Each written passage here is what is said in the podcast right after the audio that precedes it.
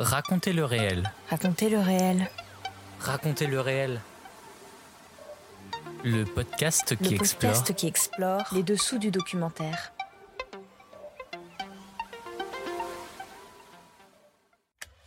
Bonjour, je suis Clément et je vous emmène découvrir les dessous de la création documentaire. Épisode 15 L'Afrique documentaire en partenariat avec Cinéma du réel. A poussé à faire cette euh, rétrospective autour du documentaire contemporain africain, c'est ce qu'on a senti chez ces jeunes gens, qui est d'avoir envie de rendre compte de leur propre existence, qui ont envie de rendre compte de leur propre regard sur le, sur euh, le monde qui est le leur, et d'une manière euh, extrêmement directe. Aujourd'hui, c'est un épisode spécial en partenariat avec la 44e édition du festival Cinéma du réel, qui a lieu du 11 au 20 mars 2022 à Paris, au Centre Pompidou. Le thème que nous allons aborder est vaste, l'Afrique documentaire, tant sur le point de la production que de la réalisation. Pour ce faire, je reçois cinq invités. La première, Catherine Bizerne, déléguée générale du festival Cinéma du réel. La seconde, Catherine Ruel, journaliste politique et critique de cinéma à RFI. Elle a écrit plusieurs ouvrages sur les cinémas d'Afrique. Nous pouvons citer notamment Afrique 50, Singularité d'un cinéma pluriel, paru en 2005 aux éditions L'Armatan. Je recevrai ensuite Hicham Fala, délégué général du FIDADOC, première manifestation marocaine exclusivement dédiée aux documentaires, qui existe depuis 12 ans maintenant. Il est également secrétaire général de la Ruche Documentaire, qui accompagne et aide la jeune création documentaire africaine. Enfin, nous entendrons également deux jeunes réalisateurs ivoiriens et gabonais, Joël Akafou et Amédée Paco Menkoulou, qui ont vu leur film sélectionné au Festival Cinéma du Réel 2022. Vivre riche, premier film de Joël Akafou, et Boxing Libreville, premier film d'Amédée Paco Menkoulou. Racontez le réel, épisode 15, ça commence maintenant.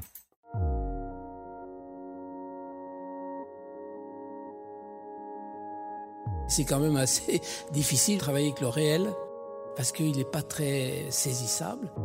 Et c'est vrai que quand on rentre dans sa chambre d'hôtel comme ça et qu'on met ses bobines sur la table de, de chevet. Explorer. Et comme nous, on a des films qui sont d'un certain coût, certains, même d'un énorme coût, c'est pas pour le goût de la dépense, parce que c'est s'endetter. Et j'aime pas m'endetter, mais j'y suis bien obligé parce que je veux surprendre, parce que je veux être dans la, folle aventure de la vie de, ces animaux. Raconter. Moi, j'ai tendance à valoriser les gens que je filme, des gens de la rue, de tout le monde. Et je les valorise en les écoutant, en montant leurs propos. Les gens deviennent des héros, des héros de leur village, de leur endroit. On met les gens en valeur, on a envie que les gens qui vont au cinéma les rencontrent. Défendre. Moi, je voulais faire un film activiste. Donc c'était un film qui était là pour, euh, pour amener de la connaissance, pour avoir un peu plus, amener l'écologie au cœur des consciences. Transmettre. Ce qui m'intéresse davantage, si vous voulez, c'est la réaction des gens eux-mêmes. C'est la réaction des gens eux-mêmes. Pourquoi? Eh bien, c'est que euh, les cinéastes, les cinéastes qui viennent faire des films dans ces pays, ne se rendent pas compte qu'il peut exister un dialogue absolument extraordinaire entre les gens qu'ils étudient ou qu'ils filment et eux-mêmes. Et que ce dialogue vient justement de ce moyen miraculeux qu'est le film. Le documentaire se dévoile dans Raconter le réel. Dans Raconter le réel.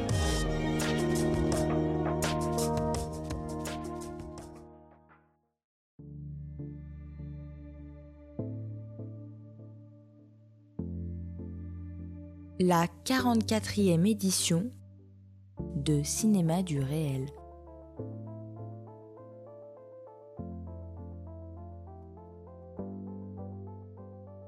Pour commencer cet épisode, Catherine Bizerne, déléguée générale du Festival Cinéma du Réel, pouvez-vous nous présenter le Festival Cinéma du Réel qui a lieu chaque année au Centre Pompidou à Paris?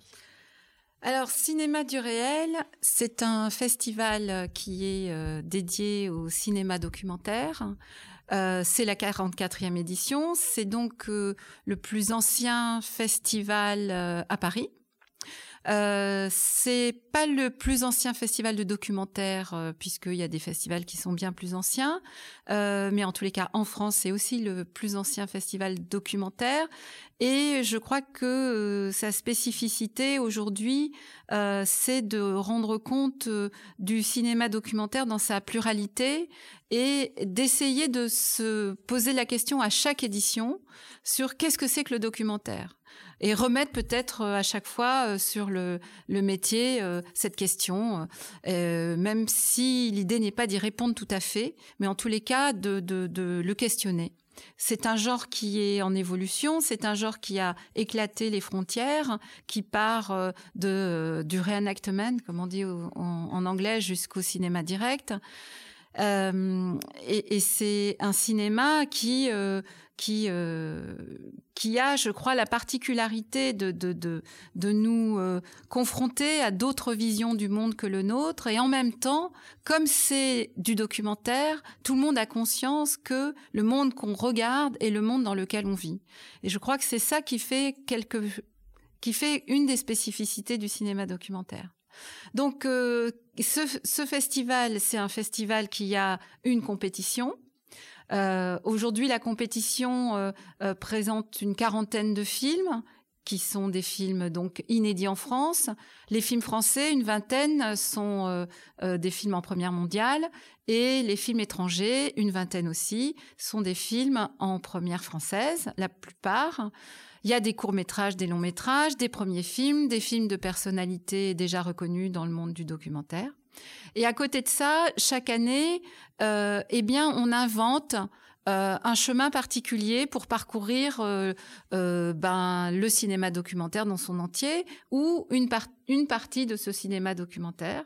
Et cette année, on a décidé de faire un je sais pas, un espèce de, de une fête, euh, quelque chose de, de, de, très. Oui, je pense que l'idée c'est vraiment de faire quelque chose de festif. Peut-être parce qu'on sort de deux années de confinement et qu'on a très envie de se retrouver autour de quelque chose qui, qui on, a eu l'impression ces dernières années qu'il y avait quelque chose, euh, un espèce de remous, un renouveau, et c'est certainement de ça dont on va parler euh, tout à l'heure, autour du cinéma documentaire africain, et on a décidé ben, de, mettre à l'honneur ce documentaire africain contemporain en montrant, euh, euh, on a compté, on montre presque, euh, une, petite trentaine d'œuvres qui ont été faites entre 2018 euh, et 2021. Et puis, évidemment, comme on, est très attaché à l'idée que le cinéma est un art extrêmement historique et que le cinéma africain d'aujourd'hui ne n'est pas de nulle part,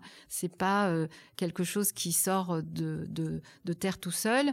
Et on s'est dit qu'il fallait euh, rendre hommage à un certain nombre de figures tutélaires. Alors évidemment, euh, on, on, on, en a choisi un certain nombre. Je crois qu'on a surtout été du côté de, de personnalités qui étaient extrêmement engagés euh, euh, politiquement, qui, qui, euh, euh dans des mouvements euh, de, révolution et aussi qui essayaient d'être absolument inventifs du côté de, du cinéma, jusqu'à être parfois pas du tout représentatifs d'autre chose que d'eux-mêmes. Et c'est ça qui nous a intéressés, c'est-à-dire la singularité des gestes documentaires sur lesquels euh, ben, euh, pouvaient euh, naître des générations futures. Et, et voilà, et c'était, c'est, il y a en 1996, euh, Catherine me le rappelait, il y a eu déjà une, rétrospective euh, au cinéma du réel dédiée à l'Afrique, qui était une rétrospective historique qui reprenait euh, l'histoire du cinéma africain depuis son avènement. et en même temps, nous, ce qu'on a voulu faire, c'est plutôt de d'être dans la prospection, c'est-à-dire qu'est-ce que sera ce cinéma africain documentaire demain? Qu'est-ce qui sera dans cette volonté panafricaine de faire du cinéma ensemble, euh, toute l'Afrique, du Maghreb jusqu'à l'Afrique du Sud, de l'Égypte à l'Afrique de l'Ouest, l'Afrique lusophone, l'Afrique anglophone, voilà. Pourquoi choisir euh, cette année euh, ce, thème précis? Euh, Parce que ça fait quelques années qu'on voit dans les festivals quelques cinéastes qui, qui sont dans les festivals, je veux dire occidentaux, on voit arriver au compte-gouttes des cinéastes africains et, et, et, qui nous nous ont intéressés. Donc nous on en a vu, euh, on en a sélectionné euh, au, cinéma du réel. Ils sont allés dans d'autres festivals, Vision du réel, à Berlin, euh, à Locarno aussi. Des gens comme Dieudo Amadi ou Hassan Ferrani, qui sont des gens qui ont été déjà reconnus par les, les festivals occidentaux de classe A. Mais ces personnalités si on regarde un peu, on se rend compte qu'en fait, euh, elles sont juste celles qui, sont les plus connues et que derrière, il y a tout un mouvement qui, est présent, euh, qu'on voit aussi dans les festivals, euh, en Afrique, que ça soit chez Hicham au Fidadoc, mais aussi à Gabes ou au Fespaco, bien sûr, ou aux Journées de Carthage. Et on voit quelque chose émerger qui est aussi particulier, on en parlera certainement tout à l'heure avec Joël et avec euh, Amédée, où ils rendent compte de leur, euh, de leur vie, euh, sans trop se soucier du regard des Occidentaux, alors que j'ai l'impression qu'il y a eu un certain, un certain moment dans euh, la production africaine, euh, un, une enfin quelque chose qui était les, attention, les Européens nous regardent. Et là, il y a quelque chose qui émerge, qui est euh, d'une, radicalité et parfois même d'une violence d'un regard qui est euh, extrêmement intéressant. Et c'est un peu ça que je voulais euh, essayer de, montrer ou de, de... C'est. De toute façon, une programmation, c'est toujours au départ une intuition. Et ce qu'on fait quand on, on fait un festival, c'est qu'on essaye de, de, de voir si cette intuition, elle est vraie, si l'hypothèse euh, amène à quelque chose euh, d'une problématique. Enfin voilà, c'est des choses comme ça. Et puis aussi, peut-être parce que euh, je suis influencée par mon ami Hicham, j'ai l'impression que du côté de la production, il y a aussi des choses qui se sont qui sont nées ces dernières années. Euh, comme par exemple DocuBox euh, au Kenya ou Doc Africa, Documentary Africa, DOCA, qui est une structure de, euh, de une, structure qui, qui, donne des fonds, ou même le Fonds Jeune Création francophone, où on voit bien que il y a un, un désir de, de, de produire au sein de l'Afrique même, et je pourrait faire un rapprochement avec ce qui s'est passé euh, en Asie du Sud-Est, par exemple, où aujourd'hui il y a un jeune cinéma asiatique qui surgit parce que il y a de jeunes producteurs euh, vietnamiens, singapouriens, taïwanais, hongkongais qui travaillent ensemble, qui se connaissent, qui, qui forment une jeune génération et qui font émerger des, des films euh, qui sont euh, là encore un nouveau cinéma asiatique. Et je me dis que c'est quelque chose comme ça qui, j'ai l'impression, peut se dessiner en Afrique, en tous les cas pour le documentaire. Et j'ai envie que le cinéma du réel, euh, ben, donne à voir ça et peut-être euh, permette. Euh, alors c'est un peu idiot de se dire ils vont venir en France pour se rencontrer, mais en même temps, pourquoi pas?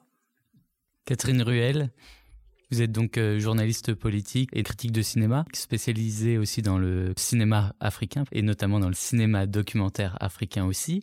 Avant de, de continuer notamment sur cette deuxième partie avec Hicham sur donc la, la production, le développement de la production en Afrique, euh, est-ce que vous pouvez nous donner peut-être quelques clés de compréhension de, de l'évolution notamment du cinéma africain et aussi de sa particularité peut-être? Alors, ce qui est très intéressant, c'est ce que disait tout à l'heure Catherine, c'est de remonter à la, rétrospective précédente. 96, Afrique, Afrique avec un S, disait Suzette Glenadel, qui était en poste à l'époque, qui dirigeait. Et ce qu'elle a fait à cette époque-là, c'est assez intéressant parce que les figures tutélaires, c'était des Français c'était Jean Rouge, c'était des, premiers cinéastes en fait ethnographiques, euh, voilà. Donc le changement est radical. Là, dans les figures tutélaires que nous montre Catherine, ce sont vraiment des cinéastes du continent, et ça rejoint en fait pour moi tout ce pourquoi on s'est battu, journalistes et, et, cinéastes et organisations, dans les années 70 pour une sorte de décolonisation des écrans, décolonisation des esprits, retrouver une, une panafriquitude, je sais pas, ça se dit pas, retrouver ce côté panafricain qui était celui que voulaient les cinéastes au départ. Les premiers festivals de Ouagadougou, par exemple, ou d'autres euh, rencontres à Alger, etc., ça a toujours été sous les auspices du panafricanisme. C'est extrêmement important. Après, il y a eu une grande parenthèse, je pense que Hicham sera d'accord. Je sais pas pourquoi d'ailleurs, est-ce que ça vient des financements, on en reparlera, ou est-ce que ça vient des, troubles euh, des sociétés, des crises, des guerres civiles, etc., parce qu'il y en a eu beaucoup beaucoup, dans les années 90 jusque dans les années 2010, et encore maintenant, puisqu'il vient d'avoir un coup d'État il n'y a pas très longtemps, au Mali et, et, encore plus récemment au Burkina Faso. Donc est-ce que ça vient de ça? Mais tout d'un coup, on a perdu en fait ce côté panafricain. Et puis là, les jeunes cinéastes dont parle Catherine, ce qu'elle montre, ça redonne cette euh, envie de parler d'une Afrique globale qui n'est pas la même parce que les cultures sont très différentes, mais qui a des points communs en matière de vision pour l'avenir, justement, de désir d'avenir. Donc euh, c'est très intéressant de regarder, ne serait-ce que 96 à maintenant, ça fait quand même 26 ans, je crois, et de voir la différence de point de vue justement à une époque où là, le, tout est en train de changer de nouveau, avec de nouveaux cinéastes, avec des écoles de cinéma sur le continent, ce qu'il n'y avait pas à l'époque, avec euh, des producteurs beaucoup plus qu'avant, il y en avait très peu, comme si en fait les, les, les, petits enfants rejoignaient les grands-pères, hein, ou comme si pour une fois, comme disaient les griots du côté de Dakar, au lieu de raconter l'histoire de la chasse du point de vue des chasseurs, on la racontait du point de vue du lion. Enfin, c'est exactement ce qu'ils sont en train de faire avec des styles et des, et des thématiques, comme dit Catherine, qui sont sans complexe. C'est-à-dire, eux, ils sont pas dans le politiquement correct. Hein. Mais c'est vrai que la plupart des jeunes, entre guillemets, parce qu'ils sont pas si jeunes que ça non plus, mais les nouveaux réalisateurs sont sans complexe euh, et, et proposent en toute liberté. Il n'y a pas de morale dans leurs films, c'est-à-dire ils peuvent prendre des sujets qui sont complètement négatifs, je parle d'un film de Joël, par exemple, à Cafou, comme Les, Brouteurs, dans Vivre riche. C'est le personnage totalement négatif, mais complètement fascinant. Ils parlent de leur société à la façon dont ils ont envie qu'on la découvre. Mais, mais pas pour nous, les Européens. Ils en parlent pour, euh, pour, parce que c'est une urgence absolue. Voilà. Donc c'est ça aussi. Ça, ça, ça n'a pas changé. Hein. Les pionniers du cinéma, des cinémas d'Afrique, Djibril Diop qui a fait le premier, en fait, un des premiers documentaires en Afrique, Contrast City, où les autres avaient déjà un point de vue politique très fort et une représentation euh, très très forte de, leurs envies. Mais là, du coup, il y a quelque chose de nouveau où on sent que les gens se, se, se rejoignent, se retrouvent sur des préoccupations euh, assez semblables en fait, hein, sur un renouveau, une révolution, comme tu disais Catherine, quelque chose qui est très très fort, on sent venir là.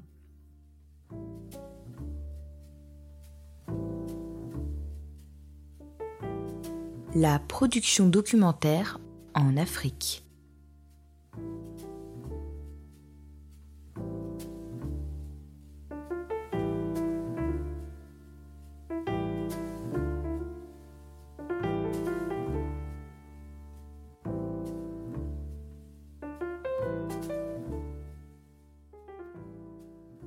Nous allons passer maintenant à la deuxième partie euh, avec notamment vous, Hicham Fala. Donc vous êtes euh, le délégué général du FIDADOC, première manifestation marocaine exclusivement dédiée au documentaire, et également de la ruche documentaire du FIDADOC qui accompagne et aide la jeune création documentaire africaine.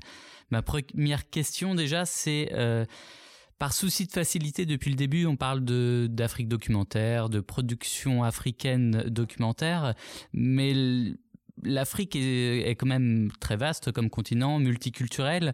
J'imagine que euh, l'histoire du documentaire africain ne se limite pas à une histoire globale et vraiment est née dans des régions africaines. D'ailleurs, dans le programme, on peut voir que euh, dans le programme de cinéma du réel, il y a des tables rondes par région. Euh, donc, Hicham, peut-être vous pouvez en parler.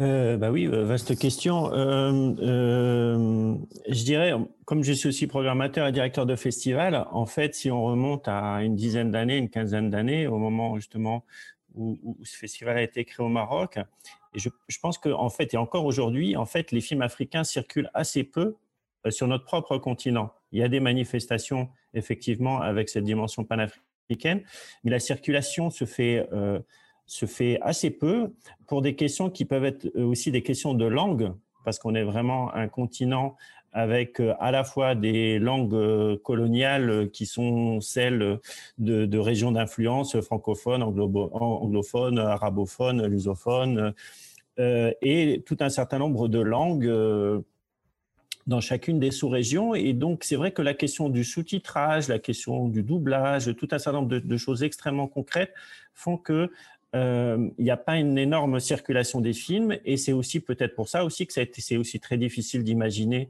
euh, une coproduction euh, sud-sud entre les pays aussi parce que justement les différents partenaires qui pourraient travailler sur un même film, il y a cette question des, langues qui est qui, est, qui est complexe.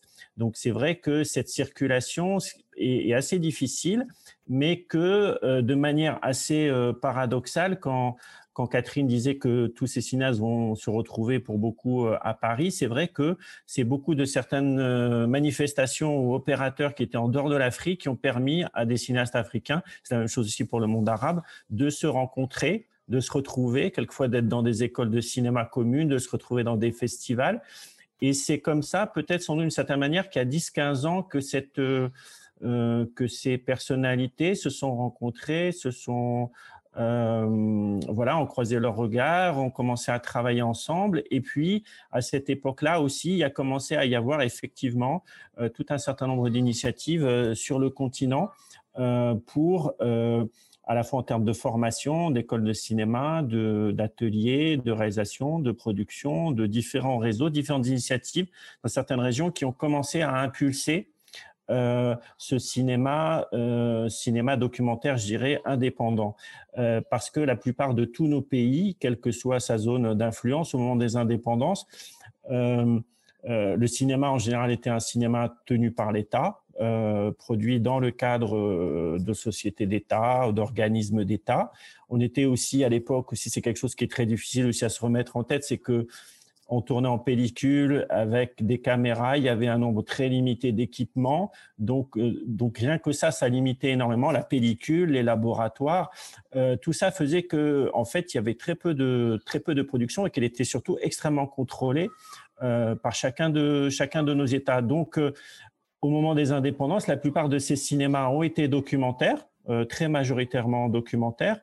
Euh, que ça soit au Maghreb, en Afrique de l'Ouest, pour les, pour les régions que je connais, je connais le mieux. Donc la matrice du cinéma et la plupart des pionniers du cinéma africain dans chacun de nos pays euh, ont commencé par le documentaire, mais dans une, dans une production extrêmement contrôlée, euh, voilà, extrêmement contrôlée. Et ce dont parlait euh, Catherine euh, par rapport à peut-être un petit peu ce trou qui a eu de, de 15-20 ans, entre ces pionniers qui ont souvent commencé par le cinéma documentaire et cette jeune génération qui arrive dans les années 90, 2000, 2010 selon les pays. Il y a des décalages, mais c'est vrai qu'il y a eu souvent des, des moments où euh, carrément le documentaire a totalement disparu quand d'une certaine manière le, les, les gouvernants ont compris que c'était un regard critique euh, porté euh, rien qu'en témoignant de la réalité, de la complexité et donc des problèmes des pays, que le documentaire avait une dimension euh, évidemment critique euh, évidente. Et donc, selon les pays, selon les régions, effectivement,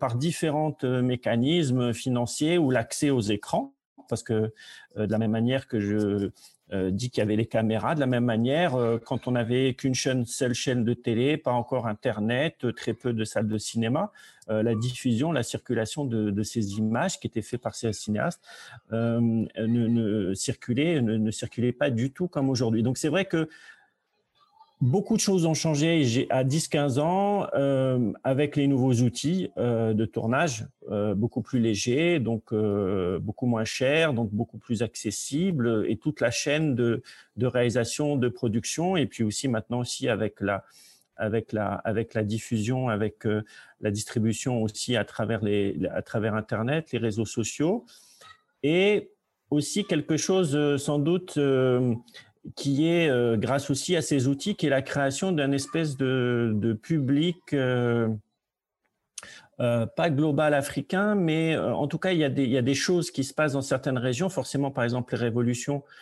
entre guillemets arabes, par exemple, au, au début des années 2010, par exemple, on replaçait la parole publique euh, des gens qui pouvaient parler quelque chose qui n'était pas, qu'on ne pouvait pas voir à la télévision, qui tout d'un coup a pu être vu par certaines chaînes comme Al Jazeera pour le monde arabe ou euh, euh TV5 ou France 24, des choses comme ça. Il y a eu, il y a eu, il y a tout un certain nombre de choses qui ont, euh, qui pouvaient un feu qui s'allumait à un endroit du continent, hop, euh, auquel rebondissait une autre, euh, autre chose dans une autre région, et inversement, plein de mouvements comme ça. Et c'est vrai que les, documentaristes, les cinéastes étaient souvent là avec leur caméra pour capter ça, pour enregistrer ça. Et ça aussi, c'est aussi une des, une des composantes enfin, de l'identité du cinéma documentaire qui permet de raconter, euh, euh, si on doit raconter euh, la situation de certains des pays africains de ces 15-20 dernières années, il n'y aura que à travers le travail des documentaristes qu'on pourra euh, raconter cette histoire déjà aujourd'hui et, demain pour ceux qui voudront en avoir une idée. Euh, voilà, c'est, cette, nouvelle génération de commentaristes permet d'avoir euh, réussi à capter quelquefois le mouvement. C'est, assez fascinant, même des, euh, quand, Catherine, Catherine Bizet, Catherine, parlait de cette question d'intuition. très souvent, des cinéastes, quand on voit certains films aujourd'hui qui ont été commencé à être tournés il y a 15 ans, 10 ans, ils ont senti qu'il y avait quelque chose qui était en train de se transformer. Ils ont commencé à en filmer. Ils ont été en avance sur le mouvement historique, sur le mouvement politique, et souvent leurs films dans lesquels on voit les graines, de, déjà on voit déjà passer dans le cadre, dans l'histoire de leur personnage, déjà ce qui va arriver euh, dans leur pays quelques années euh, après, et puis très souvent l'histoire rejoint et devient synchrone avec le film, comme dans certains des, des, des films de la programmation.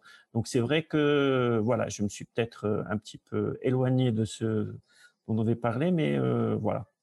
Et on a effectivement l'impression que euh, le cinéma documentaire africain est très, euh, encore plus que dans d'autres régions du monde, politisé et en lien avec euh, le, le, pouvoir en place. On, le voit notamment aussi dans les deux films dont on parlera juste après, où derrière ces histoires de d'hommes que l'on suit, il y a toujours une forte présence du pouvoir en place du pays. alors il y a deux choses, c'est que je crois que euh, on a choisi dans les films. En fait, on montre.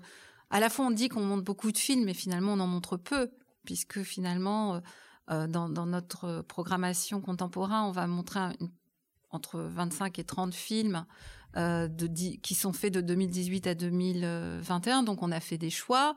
Et c'est vrai que on a choisi des films euh, souvent autour de ces questions de de de de, de, des questions de la démocratie, euh, de la lutte du retour, enfin de, la lutte pour euh, euh, la représentation.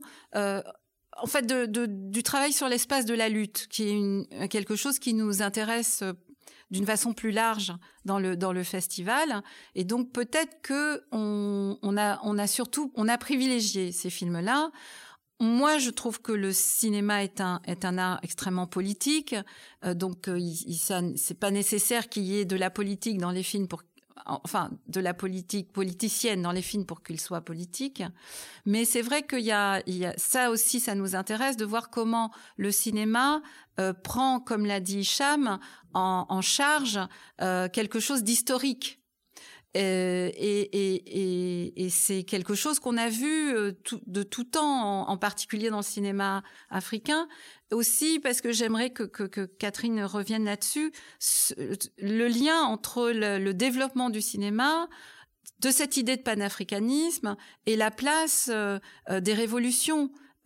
Qui, ont commencé et de, la décolonisation et des révolutions euh, et des rébellions au sein de, de, de l'Afrique, qui étaient, je crois, qui étaient liées. Euh, on sait que du côté, par exemple, euh, une cinéaste comme Sarah, Maldor, euh, Sarah, Léonor, euh, Sarah Maldoror, pardon, Sarah Maldoror, elle, elle est totalement liée au, au, mouvement de libération de la Guinée-Bissau, de l'Angola et, et, et de, du monde lusophone. elle était compagne, compagne de Mario de Andrade, c'était pas, c'était pas pour rien. Et, et c'est vrai que le cinéma était lié aussi à, à, à ça, et c'est quelque chose qu'on retrouve aujourd'hui dans certains films euh, de, de, la programmation. Catherine Ruel. Je vais revenir un peu sur ce que dit Catherine et sur ce que disait Hicham aussi, euh, en fait, de l'espace du cinéma documentaire.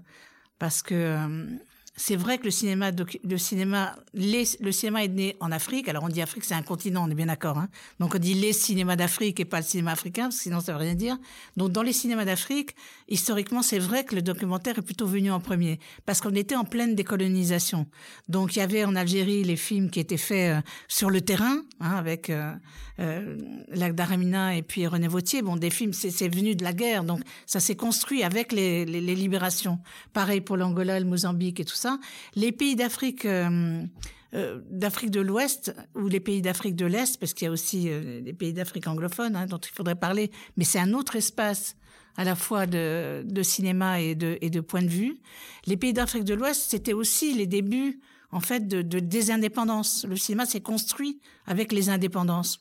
Or les seuls en fait partis, j'allais dire, d'opposition qui existaient, c'était les cinéastes. C'est là où Hicham a, complètement raison. Il n'y avait pas de voix autre, à part, le, pour revenir à ta question du pouvoir, hein, il n'y avait pas de voix autre que celle des présidents dans la presse, à la télévision, qui était une, euh, dans des choses comme ça. Donc, les seuls partis d'opposition qu'il y avait, c'était les cinéastes eux-mêmes. C'est pour ça qu'après, comme dit Hicham, les gens, euh, les, structures ont fermé les unes après les autres et, et les États se sont désengagés parce qu'effectivement, ils nourrissaient leur propre critique en fait. Et que ce soit en fiction ou en documentaire, les cinéastes ont toujours porté ça. Donc ça a toujours été des cinémas très politiques. Quand on regarde les films, euh, les films de Saman Ousmane ou les films, enfin je parle des premiers cinéastes hein, d'Afrique noire, euh, d'Afrique subsaharienne, ou quand on regarde les films d'Oumar Ouganda, qui d'ailleurs c'est les films qui passent, ou les films de Medondo qui étaient installés ici, mauritanien, mais qui parlaient de la réalité politique, ça a toujours été des films politiques.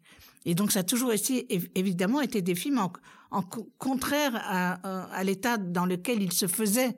Et les révolutions successives qui se sont déroulées de manière assez euh, aussi souvent parachutées par l'étranger, parce qu'il y a toutes les influences occidentales, on le voit encore maintenant, hein, dans plein de pays, à cause de justement des, des gros problèmes économiques, des gros problèmes des multinationales, etc. Bon, ça c'est un autre sujet, mais ça a toujours été documenté par les cinéastes aussi. Quand on voit euh, Arlit Deuxième Paris, qui est un film sur les, exploitations d'uranium au Niger, et qui est, signé d'Idrissou Morakpai, qui est par ailleurs un, cinéaste qui a fait un vrai travail de fond sur, aussi les traditions, les rapports entre les femmes et les hommes, etc. Donc quand on voit un film comme Arlit Deuxième Paris, qui était un film sur la, donc l'exploitation par les Français de, l'uranium qui se fait au Niger, qui continue hein, jusqu'à présent, c'est éminemment politique.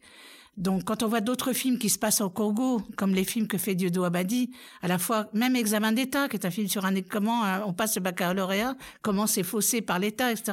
Donc, il y a forcément tout le temps ce, contraste avec la politique euh, menée par le pays. Quand on voit les films sénégalais ou les films euh, de, de n'importe quel pays, d'ailleurs, dès qu'il y a une révolution, ils s'emparent du sujet aussi. Comme dit Hicham, il y en a qui tournent depuis 20 ans, 30 ans, qui documentent leur pays.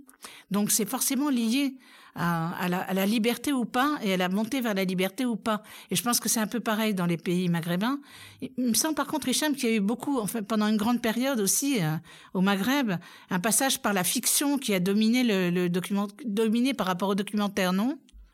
Mais justement, parce que comme euh, cette dimension euh, dangereuse du documentaire fait que ce, ce genre-là n'avait plus aucun, aucun débouché, il n'y avait pas de moyens de production il n'y avait pas d'accès à la caméra, il n'y avait pas d'accès à tout le matériel. Donc, entre début des années 70 jusqu'à la fin des années 80, euh, le, documentaire a totalement, euh, euh, disparu.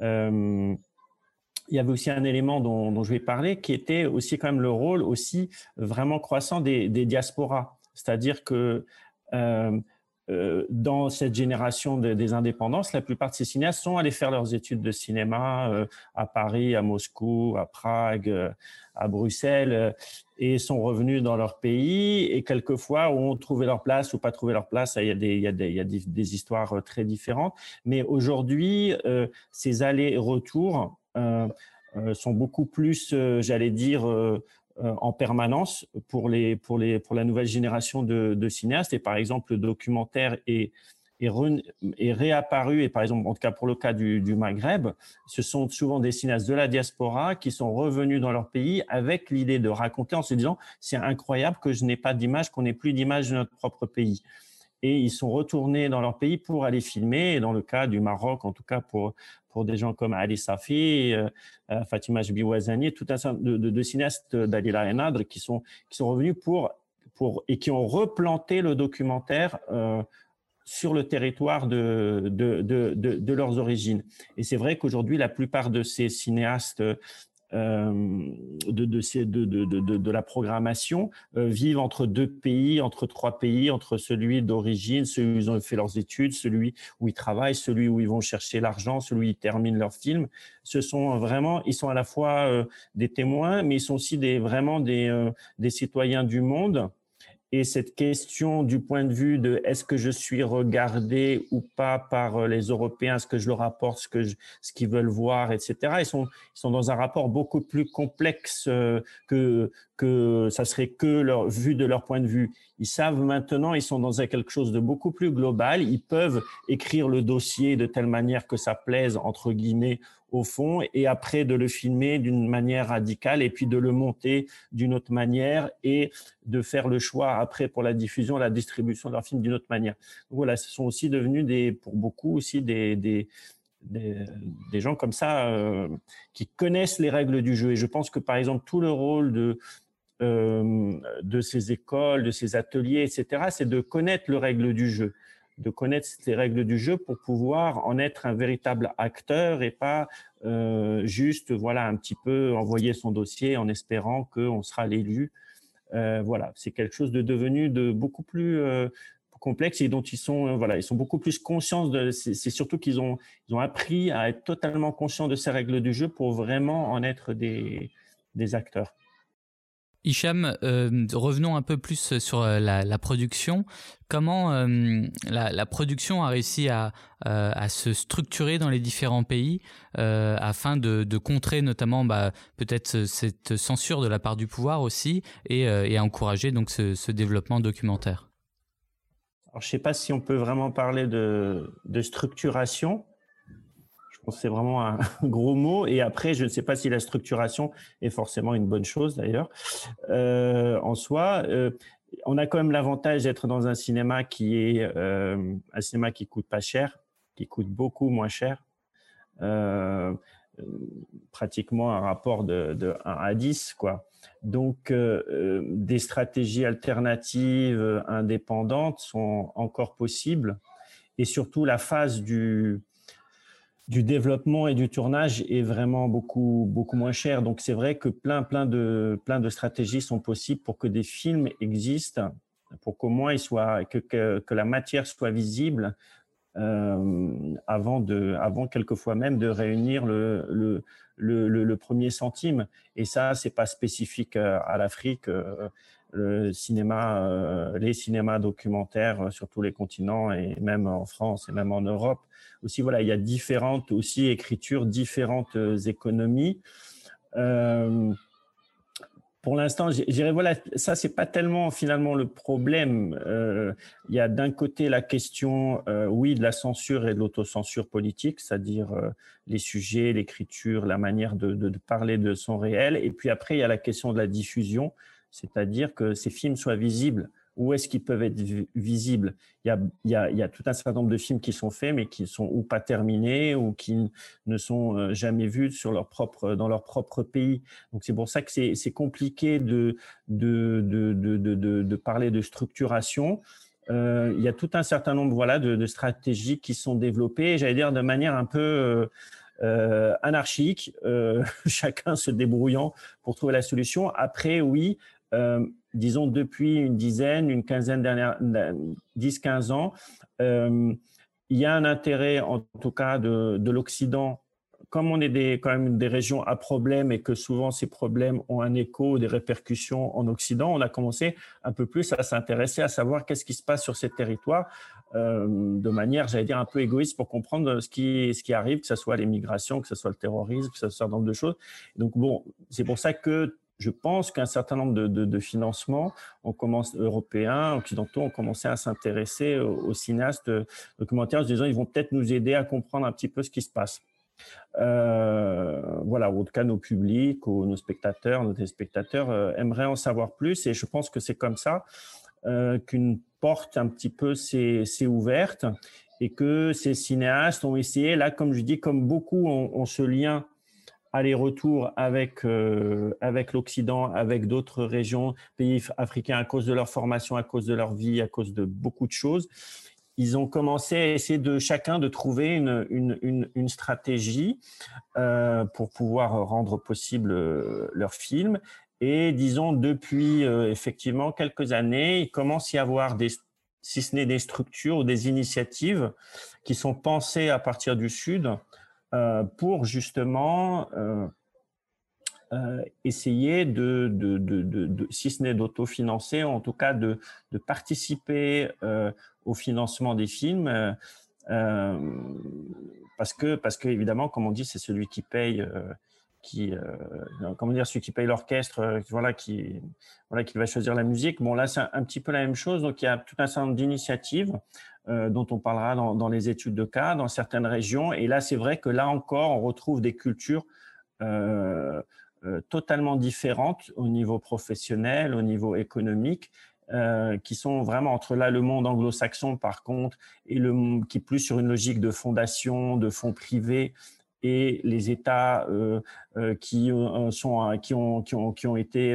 colonisés précédemment où il y a un État fort où la, la place de l'État dans le financement du cinéma, des images, dans sa diffusion est encore, euh, est encore très prégnante. Voilà, il y a des, des réalités euh, très différentes à cause de cette histoire et à cause de avec quelles autres euh, zones mondiales on est, on est, on a un contact privilégié. Dans la continuité, euh, Hicham, est-ce qu'on peut parler euh, de l'initiative pour laquelle vous, travaillez, la, ruche documentaire peut-être? Pouvez-vous euh, nous, présenter un peu plus en détail le, projet et, nous montrer que je pense que c'est un bel exemple effectivement de, soutien à la production et, et à la création de documentaires dans le continent africain? Ben là, c'est dans le cas du, Festival international de films documentaires euh, d'Agadir au Maroc. Quand le festival a été créé en 2008 euh, par Nzad Drissi, c'était une productrice qui a fondé le festival et je pense que euh, c'est un des très rares festivals au Maroc, en tout cas le seul qui a été créé par, une professionnelle. Et pour elle, quand elle, avait fait elle cet aller-retour de faire ses études, travailler en France et de revenir au Maroc. Et là, elle s'est rendue compte que justement, euh, ceux qui normalement devraient soutenir la production, c'est-à-dire euh, le centre du cinéma, les, chaînes de télévision, ne savaient même pas réellement de quoi on parlait quand on parlait de, création, de documentaire de création, de production documentaire.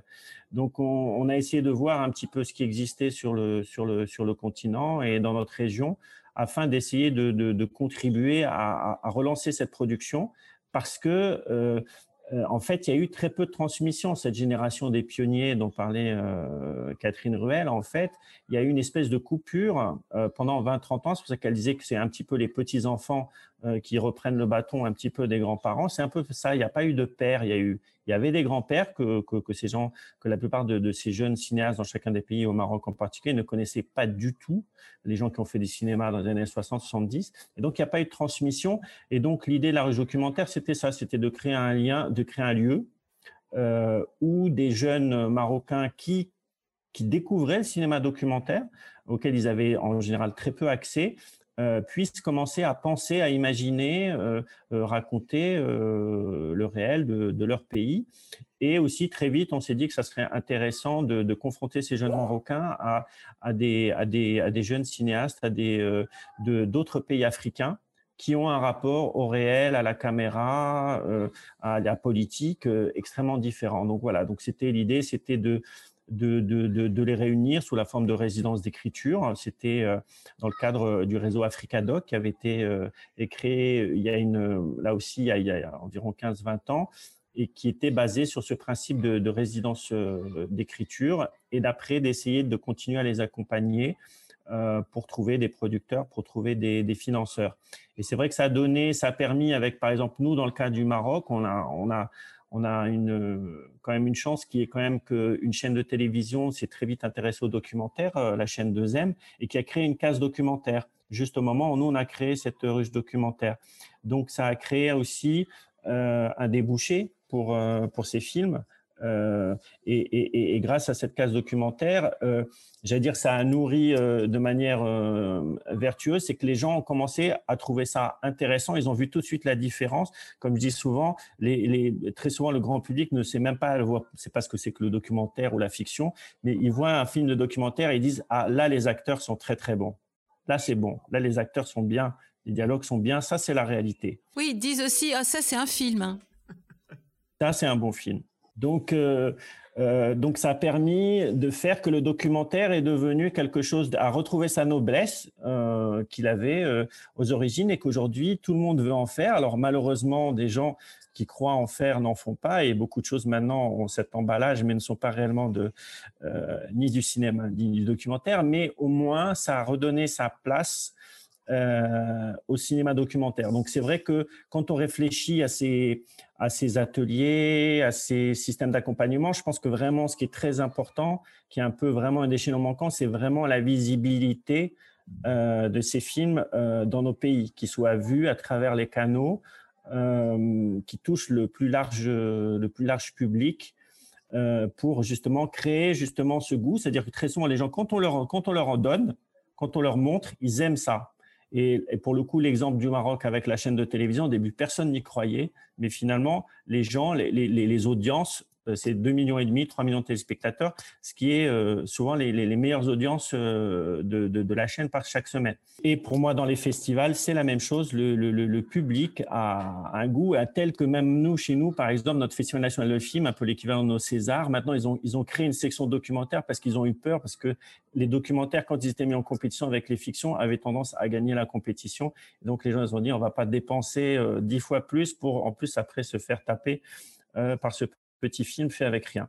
Donc voilà, c'est vrai qu'il faut penser toutes les, tous les bouts de la chaîne et qu'on avance chacun dans nos pays, dans nos régions, comme on peut, à la vitesse, euh, en essayant très souvent, euh, disons voilà, on est obligé de faire euh, souvent en 10 ans, 15 ans ce que, ce que d'autres pays ont fait en 50 ans, dans le cinéma comme dans plein d'autres domaines. Et donc, ce qui fait que, bon, quelquefois c'est un peu chaotique, c'est anarchique, etc. Mais euh, au bout du compte, effectivement, il y a vraiment des, cinéastes qui commencent à apparaître dans tous nos pays et qui commencent à faire plusieurs films. Ça aussi, c'est important. Je pense que Catherine, qui a, euh, qui a, pu voir dans, l'historique beaucoup de cinéastes, quelquefois, qui ont pu faire qu'un film, deux films, et qui après, ont vraiment, on, se dit, on a perdu des talents, des regards incroyables. Euh, voilà, aujourd'hui, ben, beaucoup de ces cinéastes, maintenant, ils peuvent, ils peuvent faire plusieurs films et commencer à construire une œuvre et à, à nous à nous voilà à, progresser eux-mêmes, à, enrichir euh, leur écriture cinématographique et euh, grâce à toutes ces initiatives euh, qui se multiplient sur le continent, grâce à l'aide de, de, de l'extérieur, mais aussi un petit peu de plus en plus de nous-mêmes. Donc voilà. Vous voulez rajouter quelque chose peut-être, Catherine Ruel? L'idée dont parlait Hicham, qui est très importante aussi, justement, c'est la multiplication des festivals, en fait. Les manifestations cinématographiques sur tout le continent. Ça fait euh, maintenant longtemps qu'il existe, évidemment, Carthage et, euh, et, le FESPACO, hein, plus les festivals d'Afrique du Sud. Mais là, en ce moment, on voit des festivals de cinéma naître dans tous les pays tout le temps sur les femmes, euh, documentaires, euh, des festivals de cinéma national. Bon, le Maroc, il y a je sais pas combien de festivals, mais en Tunisie, il y en a beaucoup aussi. Les ciné-clubs qui revivent. À Dakar, il y a aussi plein de manifestations maintenant, y compris au Gabon, au Cameroun. On voit, on voit et ça, ça donne un tissu de spectateurs. En fait, tant, comme dit Hicham, tant qu'on propose pas aux gens de voir des films, comme ils les connaissent pas, ils peuvent pas euh, se dire tiens je suis en manque. Mais une fois qu'on a vu les films de ces de ces cinéastes ou des cinéastes d'avant, alors ça malheureusement le patrimoine malheureusement c'est pas encore ça, mais bon on y viendra peut-être. Mais du coup le, désir vient de la vision aussi des films. Je vais je citer un exemple qui a rien à voir avec les festivals, mais qui me semble très important. Nollywood, le Nigeria. Hein Il y avait deux films, 2000 films par an avec 2000 films distribués en même pas même pas en DVD, c'était des je sais pas quoi. Mais les gens ont pris le goût des images. Et c'est eux, après, qui ont dit aux cinéastes, non mais attends, hein, là maintenant, on veut du, des vrais films, d'accord? Donc c'est aussi l'initiation au regard, ça s'apprend. L'écriture, etc., tout ça, ça s'apprend. Et quand un public de plus en plus nombreux va dans des festivals et qu'il y a des festivals tout le temps, je pense que là aussi, on crée, on fidélise, etc., et des désirs de cinéma. Comment voulez-vous avoir un désir de, cinéma quand vous savez même pas ce que c'est? Donc, euh, c'est aussi pour ça, peut-être, que toutes ces nouvelles générations sont en train d'apparaître, parce qu'il y a aussi ce formidable engouement du public, pays par pays, parce que bon, pour l'instant, on n'est pas encore panafricain, mais c'est en train de venir, justement, avec les, les manifestations comme celle d'Icham, avec les laboratoires aussi, euh, le, le Wagafim Lab, la ruche documentaire, des tas de choses comme ça, qui sont transversales et qui permettent donc au regard de se confronter les uns aux autres. Et ça, c'est vraiment capital. Et ça donne des vocations effectivement à une bah nouvelle génération. Bah oui, justement, ça c'est important. Et, ça pose aussi euh, la question de la reconnaissance. C'est-à-dire que si les festivals euh, africains euh, deviennent dynamiques, si les festivals africains deviennent des lieux où le public reconnaît des gens, les, les, il y aura aussi un, rapport qui sera différent avec l'Occident et avec les, festivals occidentaux. Bon, évidemment, ça va être compliqué de rivaliser avec euh, avec la reconnaissance que peut donner Cannes, mais en tous les cas, je pense qu'il y a la possibilité que la reconnaissance sur le territoire euh, euh national soit quelque chose qui devienne vraiment une vraie reconnaissance, qui permette de continuer à faire des films, comme le disait Hicham, parce que un, un cinéaste, il, c'est quand il, devient vraiment cinéaste quand il a fait un, deux, trois, quatre films et que on voit une œuvre se dessiner. Et, pour nous, c'est ça qui est intéressant à voir. Et c'est vrai que cette question de la, visibilité des films, de la reconnaissance par les publics nationaux et par un public panafricain est vraiment une étape euh, qui est importante aussi.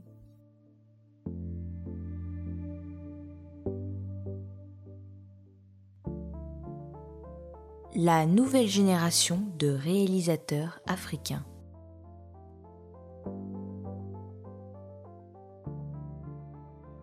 Nous allons passer donc maintenant à la troisième partie euh, de, de ce podcast sur la jeune réalisation africaine avec deux exemples concrets. Euh, je reçois donc les deux jeunes réalisateurs euh, Joël Akafou et Amédée Pakom Nkulu. bonjour à tous les deux. Bonjour. Bonjour Clément. Clément. Joël Akafou, c'est votre premier film qui a été sélectionné à Cinéma du Réel, Vivre riche. On y suit euh, deux jeunes Ivoiriens vivant à Abidjan et vivant d'Arnaque. Amédée Pakom Nkoulou, c'est votre premier film également qui a été sélectionné à Cinéma du Réel, Boxing Libreville. Ça se passe au Gabon pour le coup, à Libreville, et on y suit un jeune boxeur qui s'entraîne sans relâche le jour et, et travaille en tant que videur de boîte de nuit le soir. Pouvez-vous nous présenter à tour de rôle donc euh, vos films un peu plus en détail? Ok, euh, déjà, Vivry, c'est mon premier film euh, que, je, que je fais, que que je faisais en 2000, euh, que j'ai réalisé entre 2014 et 2016. Et du coup, je suis ouais, des jeunes Ivoiriens, tous âgés de 14 à 16 ans, qui pratiquent ce qu'on appelle en Côte d'Ivoire le broutage pour pouvoir subvenir à leurs besoins et se, se faire plus d'argent pour flamber en boîte. Et, ouais, euh, j'ai pas plus à dire. Mm. Peut-être que tu peux dire, euh, Joël, que ce film a une suite qui s'appelle Traversée, qui actuellement est en salle euh, au cinéma. Et qui a obtenu des prix aussi. Et qui a obtenu des prix. En fait, c'est vrai que le, on, Vivre riche, c'est le premier film qu'on a, on a qu'on a découvert, euh, euh, mais on a, c'est le deuxième film qui s'appelle Traversée, qui a par exemple eu le Grand Prix euh, au cinéma à Entrevue à Belfort en 2020, qui, qui, qui, nous qui nous permet de comprendre aussi tout le, toute la méthode et tout le, parcours et, la, manière de faire de Joël euh, quand on voit traverser, quand on voit vivre riche, on voit déjà se dessiner un, mouvement qui est très très intéressant.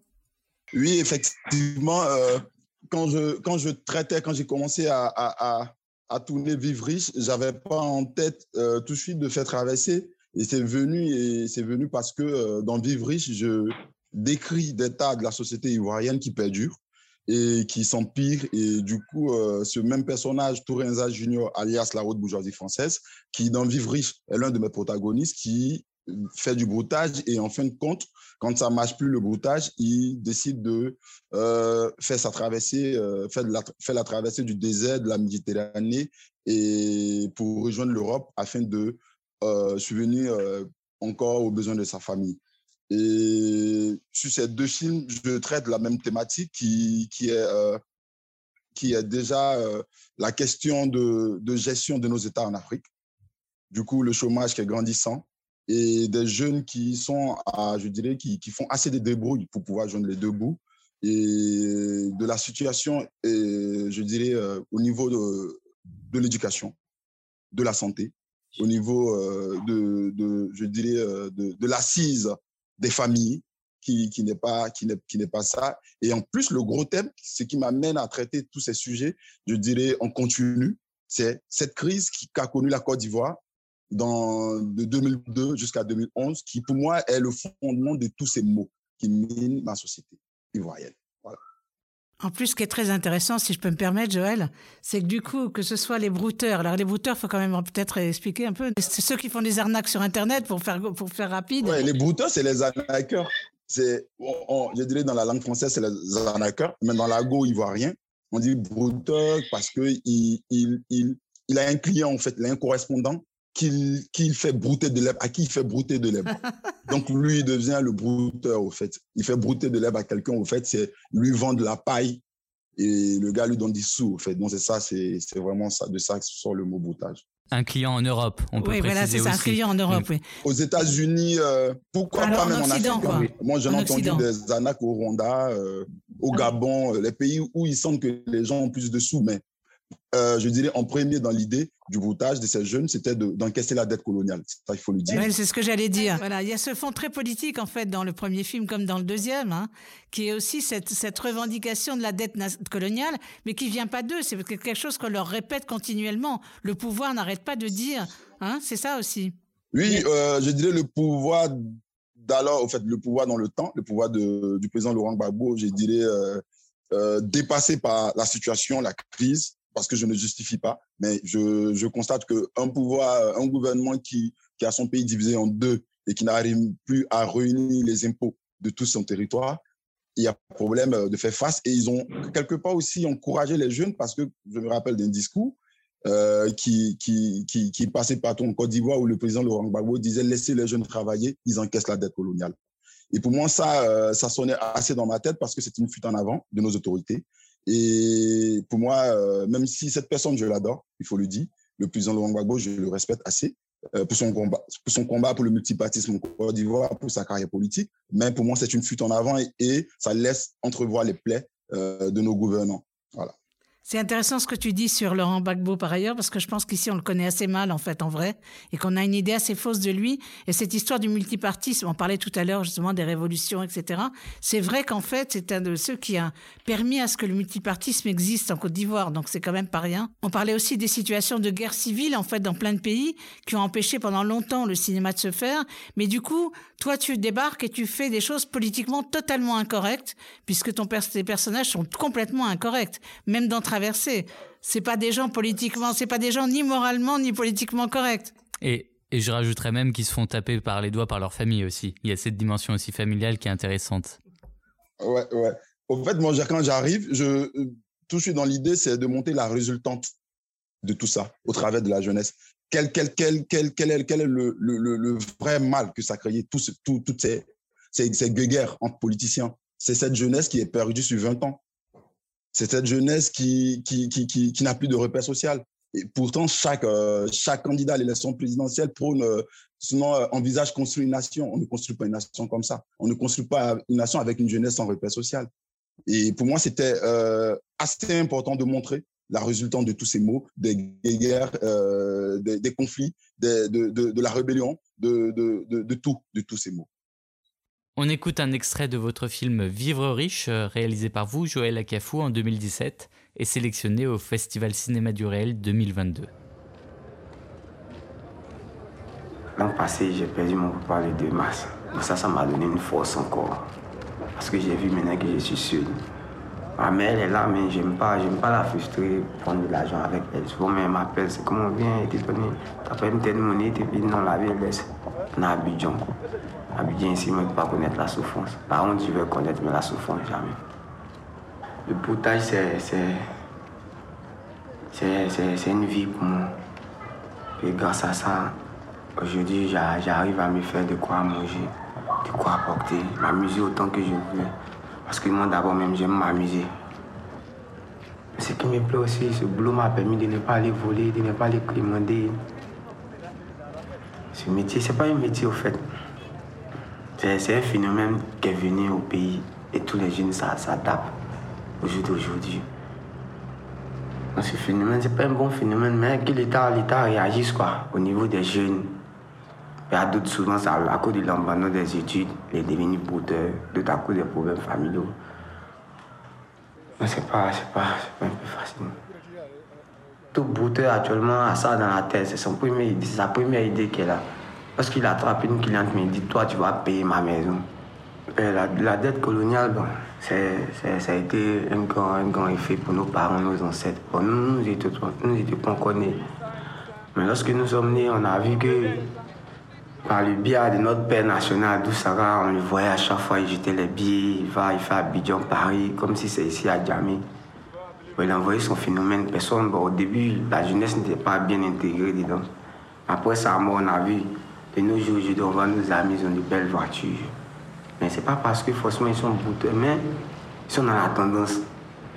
Actuellement, pour être dans la tendance aussi, on sait c'est quelle branche s'accrocher. Voilà pourquoi on a décidé de s'accrocher sur cette branche? Amédée, euh, passons à vous maintenant. Dans votre film, on a les, des thématiques un peu identiques qui reviennent, même si ça se passe dans un autre pays qui est le Gabon. On va voir aussi euh, la dimension politique très forte et aussi on s'intéresse à, la personne, le personnage principal qui est euh, aussi représente la jeune génération du, du, Gabon. donc peut-être pouvez-vous nous présenter déjà un peu plus en détail votre film Boxing Libreville. Merci Clément, déjà pour commencer, je trouve déjà très intéressant ce que, dit Joël, parce que j'aimerais enfin, enfin compte que on vit pratiquement les mêmes faits sociaux dans nos pays africains. ce sont les mêmes luttes, ce sont les mêmes regards, ce sont les mêmes combats. Et je pense que il est aussi de notre devoir en tant que cinéaste, de cinéaste euh, africain, de, de se réapproprier ce combat, cinématographiquement parlant, en racontant nos histoires, euh, voilà, avec un point de vue qui est typiquement le nôtre, quoi. Euh, en ce qui concerne Boxing Libreville, c'est effectivement mon premier film documentaire de création que j'ai fait en 2016 qui raconte euh, l'histoire de Chris. Chris, qui est un jeune boxeur qui rêve de devenir champion du Gabon et qui rêve de participer aux Jeux Olympiques de Rio au Brésil. Et donc, j'avais décidé de suivre son parcours pour voir comment est-ce qu'il parvient à concrétiser ces rêves-là. Et faisant les choses, euh, je, je m'étais rendu compte à la même période aussi que euh, il y avait une forme de, de tension, de bouillonnement sur le plan politique dans mon pays. Et je me suis dit, ça, ça pouvait avoir quelque chose de, de, très symbolique entre, entre filmer ce, ce côté boxe à travers ces jeunes-là et, et j'y mêlais ça au combat politique dans mon pays pour, euh, voilà, pour raconter cette histoire euh, avec un double regard parallèle. Donc, euh, on a tenu le film en 2016. Il est sorti en 2018. Vous l'avez dit, il a été en premier mondial à vision du Réel à Lyon. Et il a fait, il a fait quand même une très belle carrière. Euh, il a fait pas mal de festivals. Il a été acheté par Arte, par TV5 Monde, par, la télévision suisse, il me semble. Et, voilà, moi j'avais envie de, raconter l'histoire politique de mon pays sans être aussi sans être euh, dans une approche très frontale, parce que je pense que les histoires politiques en Afrique, notamment au Gabon, dans mon pays, il y a eu, il y a eu des combats, mais des combats qui ont été faits de manière assez frontale. Et euh, en, général, je me suis rendu compte que c'était la population qui perdait, c'était les jeunes qui perdaient. Et je, je me suis dit, moi, si je vais raconter euh, l'histoire politique de mon pays, il faut que ça soit quelque chose qui soit assez métaphorique, assez symbolique. Et, je, trouvais justement qu'à travers la boxe, c'est intéressant de montrer euh, cette envie qu'a ce jeune-là de se surpasser à travers euh, la misère sociale, à travers euh, sa vie qui, qui, voilà, qui, qui est une vie toute, démunie.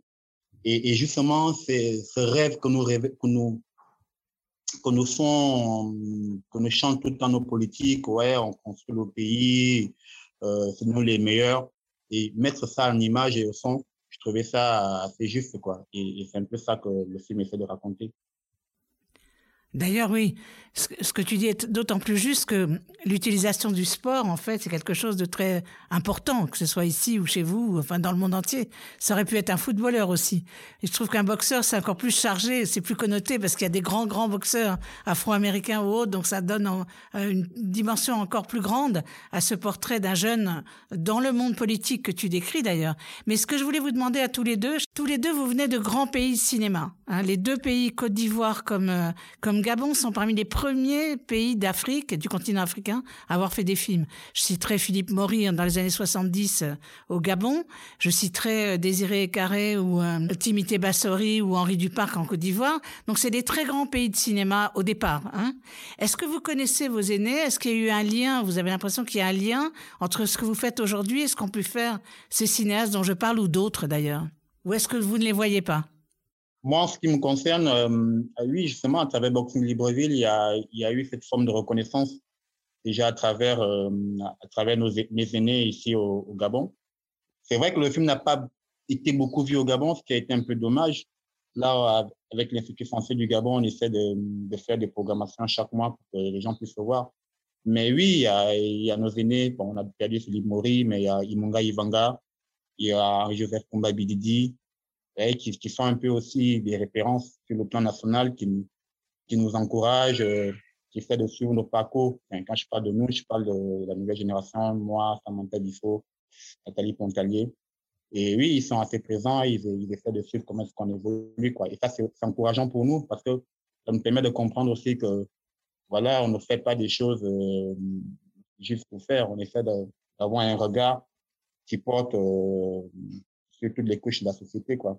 Déjà à travers nos aînés euh, et à travers la coopération à l'international. Mais ça veut dire que c'était des, c'était des personnes dont tu connaissais le travail avant de faire des films. Est-ce que c'est, ça a été une impulsion pour toi pour faire du cinéma? Euh, Oui, bien sûr. Moi, j'ai, moi, j'ai quand même fait une école de cinéma au Burkina Faso et je pense que c'est la même école que Joël. Et avant de faire Boxing Libreville, j'avais déjà fait un premier court métrage euh, qui a été sélectionné au FESPACO et qui a fait, qui a fait pas mal de festivals.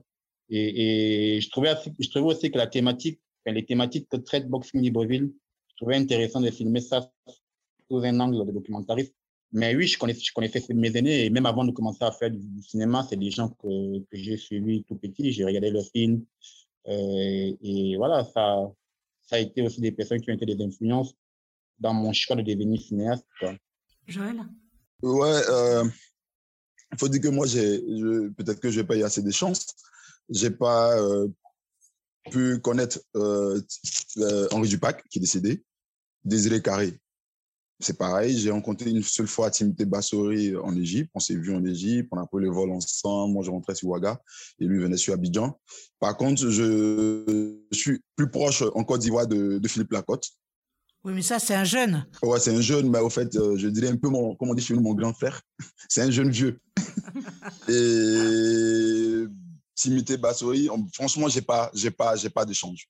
Par contre, comme j'ai été adopté euh, par, les, par le Burkina, j'ai été, je suis plus proche des cinéastes burkinabés que des cinéastes ivoiriens, faut le dire.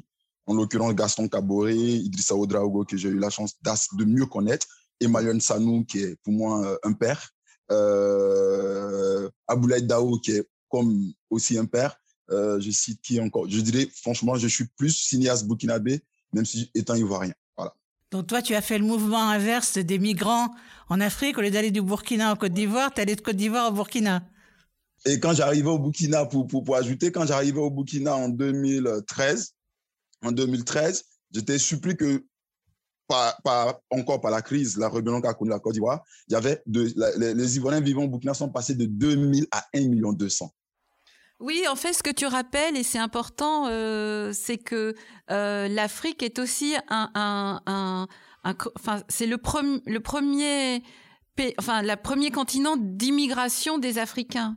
C'est-à-dire que entre eux, il y a beaucoup, beaucoup d'immigration. C'est d'ailleurs ce qu'on voit aussi dans le film d'Alassane Diago. Euh, euh, c'est qu'on oublie ici, en Europe, que euh, en Afrique, il y a beaucoup d'immigration entre pays et que, en particulier, euh, les, les Burkinabés vont en Côte d'Ivoire, que beaucoup de gens vont en Afrique du Sud et que c'est c'est vraiment l'immigration est, est quelque chose de très important pour l'Afrique. Ouais, je veux il y a un, j'aime pas trop le mot migration, désolé. Il y a un faux déplace, un, un, fort taux de déplacement entre les peuples en Afrique parce que même si la conférence de Berlin a séparé les États, il faut rappeler que la Côte d'Ivoire c'est la basse Volta et le Burkina c'est la haute Volta d'hier et que les lobbies de Gawa ils font les fêtes de génération à Bouna. Ça, la, conférence de Berlin n'a pas pu séparer le lien de sang et la, force de cette tradition entre les lobbies de Gawa et les, les lobbies de, de Bouna, entre euh, euh, le peuple bron de Côte d'Ivoire et le peuple encore bron au Burkina, entre les sénifaux du Burkina et les sénifaux de la Côte d'Ivoire, ça reste encore intact, ces relations entre familles. Et du coup, euh, les déplacements entre euh, ces pays sont encore très forts, je dirais, parce qu'aujourd'hui, avec le djihadisme au Burkina, il y a plus de 5 millions de Burkinabés en Côte d'Ivoire et plus de 3 millions de Maliens. Et moi, je dirais c'est des déplacements nobles, c'est des déplacements dignes parce que euh, c'est des gens qui ont des familles, qui ont grandi partout et qui sont libres d'aller là où ils, se sentent à l'aise. Et moi, ça a été le cas quand j'ai fini mes études en, en, art dramatique, après ma maîtrise. Et après les études en philosophie, j'ai trouvé, et le Burkina, c'était mon pays des rêves, c'est fou. Et j'ai décidé de, partir au Burkina apprendre le métier qui me passionnait le plus. Et j'ai rencontré des gens qui m'ont ouvert à bras le cœur, à bras le corps. Euh, leur métier en l'occurrence Gaston Cabouret qui me suit à la lettre, et Idrissa Odrago, et du coup, euh, on m'appelle euh, le plus burkinabé de tous les Ivoiriens. D'où l'importance des écoles aussi inter, euh, enfin, interafricaines, à l'intérieur des pays, pas à l'extérieur. D'où l'importance de ce qu'on vous apprend aussi chez Gaston ou chez d'autres, euh, il y a d'autres écoles, hein, mais c'est un regard de l'intérieur en fait, et ça change complètement la vision du cinéma aussi. Ouais, carrément. En fait, c'est ça. Et c'est, moi, je trouvais que la force aussi de, pour moi, d'étudier dans un pays euh, voisin tel que le Burkina, qui est très ancré dans sa tradition, ils m'ont apporté plus du regard, comme le disait Catherine tout à l'heure, assez bien euh, un regard de l'intérieur. Un regard, un regard qui, comme dans les films de Gaston d'Idrissa, qui ne juge pas, mais qui dit des choses. Absolument.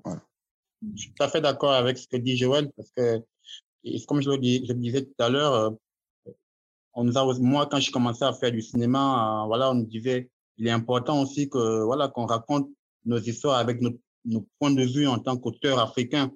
Et, et, moi, je pense que euh, avoir, euh, avoir eu comme mentor, comme enseignant des, des aînés comme euh, Gaston Caboret, comme Etessa Wedaogo, ça a été capital pour, pour les cinéastes que nous sommes aujourd'hui parce que c'est important, voilà, de, de se dire, quand je raconte une histoire en tant que, en tant qu'Africain, en tant que Gabonais, j'ai cette sensibilité, euh, voilà, de, vivre les choses, de les sentir parce que je les connais, parce que voilà, c'est mon milieu, c'est mon univers et, et, ma fibre artistique et, et voilà, elle, elle, vit, elle est connectée à tout ce qui se passe autour de moi.